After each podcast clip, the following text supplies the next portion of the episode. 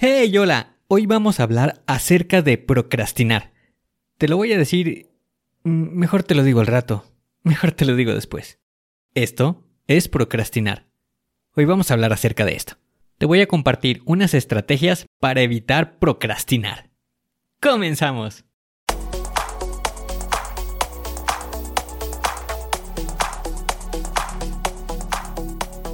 Bienvenido a Planea y Organiza. Para sobresalir en el trabajo es necesario contar con las estrategias para poder crear planes y organizarte de la mejor manera. Con esto se reducirán los problemas como el estrés y la incertidumbre.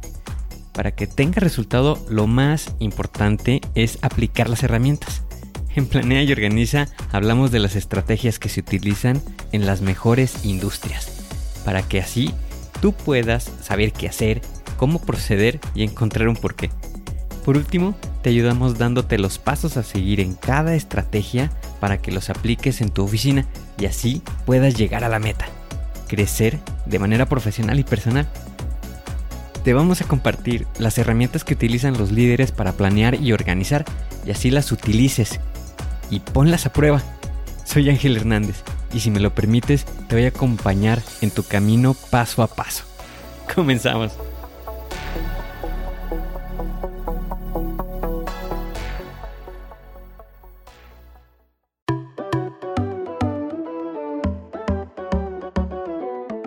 Imagínate que te encuentras en tu oficina, pero te encuentras en una situación en la que no tienes intención de trabajar y dejamos pasar el tiempo. Nos distraemos con distintas cosas. Podemos pensar, "Ah, lo puedo hacer al rato. No hay prisa. Continuamos de esta manera hasta que el tiempo nos empieza a presionar. Esto es porque tenemos una fecha para entregar lo que tenemos que realizar. Y ya cuando queda muy poco tiempo queremos terminar. Todo esto nos trae como consecuencia que nos sintamos presionados, que nos estresemos por estar haciendo las cosas a última hora. Lo comprendo porque conozco esa sensación de dejarlo, esperar y después estar presionado por querer terminarlo a tiempo. Es por eso que te quiero compartir varias estrategias que te pueden ayudar a romper ese ciclo de procrastinación.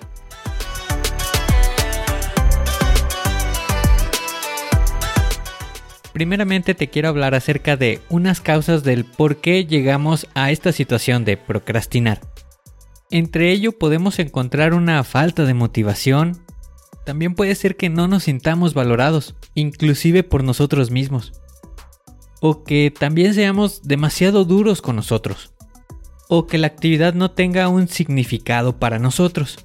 Es decir, que no sea de una importancia relevante estos aspectos nos pueden ayudar a identificar el momento en que vamos a procrastinar. Esto te puede servir como una alerta o un punto en el que pongas especial atención. Y para dejar de hacer las cosas, te voy a compartir las siguientes estrategias. Y una de ellas es la regla de los dos minutos.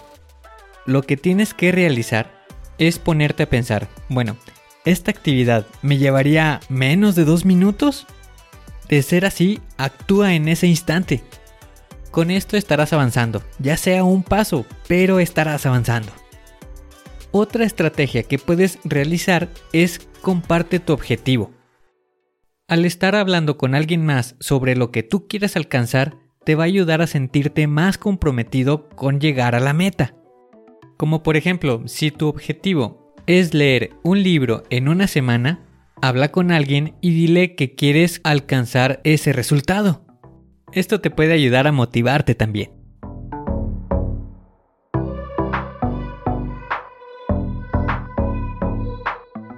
Ahora, otra estrategia. No te castigues. Con esto me refiero a que si tú te propusiste un objetivo, por ejemplo, leer un libro en una semana, y si no lo completaste, digamos que no lo hiciste en 7 días, pero que lo puedes hacer en 8, no te castigues, ya que avanzaste muchísimo más a que si no hubieras realizado nada. Por el contrario, estás avanzando. Te tomó un día más, claro, pero estás avanzando. Y otra estrategia que puedes utilizar es la cuenta regresiva.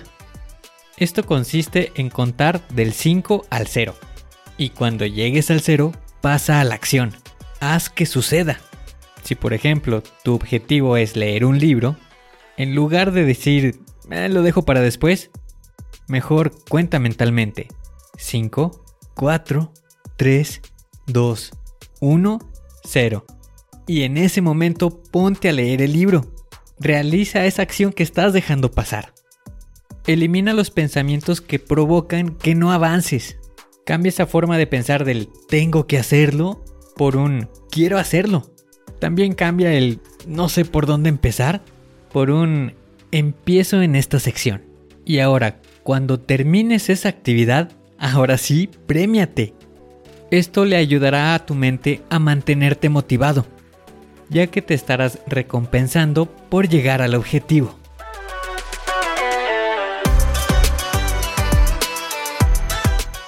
Y otra estrategia que puedes utilizar es la técnica de Pomodoro. Y esto consiste en mantenerte enfocado y trabajando durante un tiempo de 25 minutos y luego descansar por 5 minutos. Vamos a repetir ese ciclo por 4 veces. Trabajar 25 y descansar 5. Cuando ya hayas completado estos 4 ciclos, el siguiente descanso lo realizarás por 15 minutos, para posteriormente comenzar otra vez con el ciclo.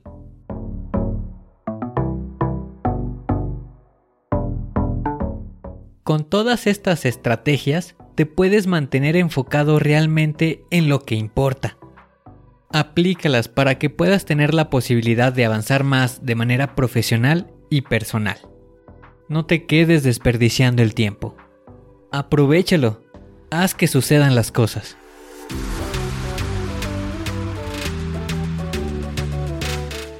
Hoy tienes la oportunidad de hacer un plan, de poder organizarte, de ser mejor. Aplica las estrategias. Suscríbete al podcast y deja 5 estrellas. Y si quieres conocer más, visita la página angelhernandez.club.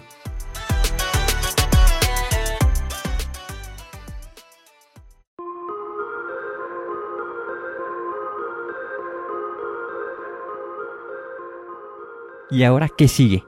¿Cuál es el siguiente paso que tienes que dar? Lo más importante es iniciar hoy paso a paso. Pero empieza para estar más cerca de alcanzar tu meta. Las herramientas de las que hemos hablado ya las conoces, pero el problema es que no las utilizamos. No las pierdas en el olvido. Continúa utilizándolas y así continuarás mejorando. Sé mejor que ayer. Te espero en el siguiente episodio para continuar creciendo. Te espero aquí, en Planea y Organiza. Pero recuerda, la fuerza está en ti. Respira fuerte, concéntrate y haz que suceda.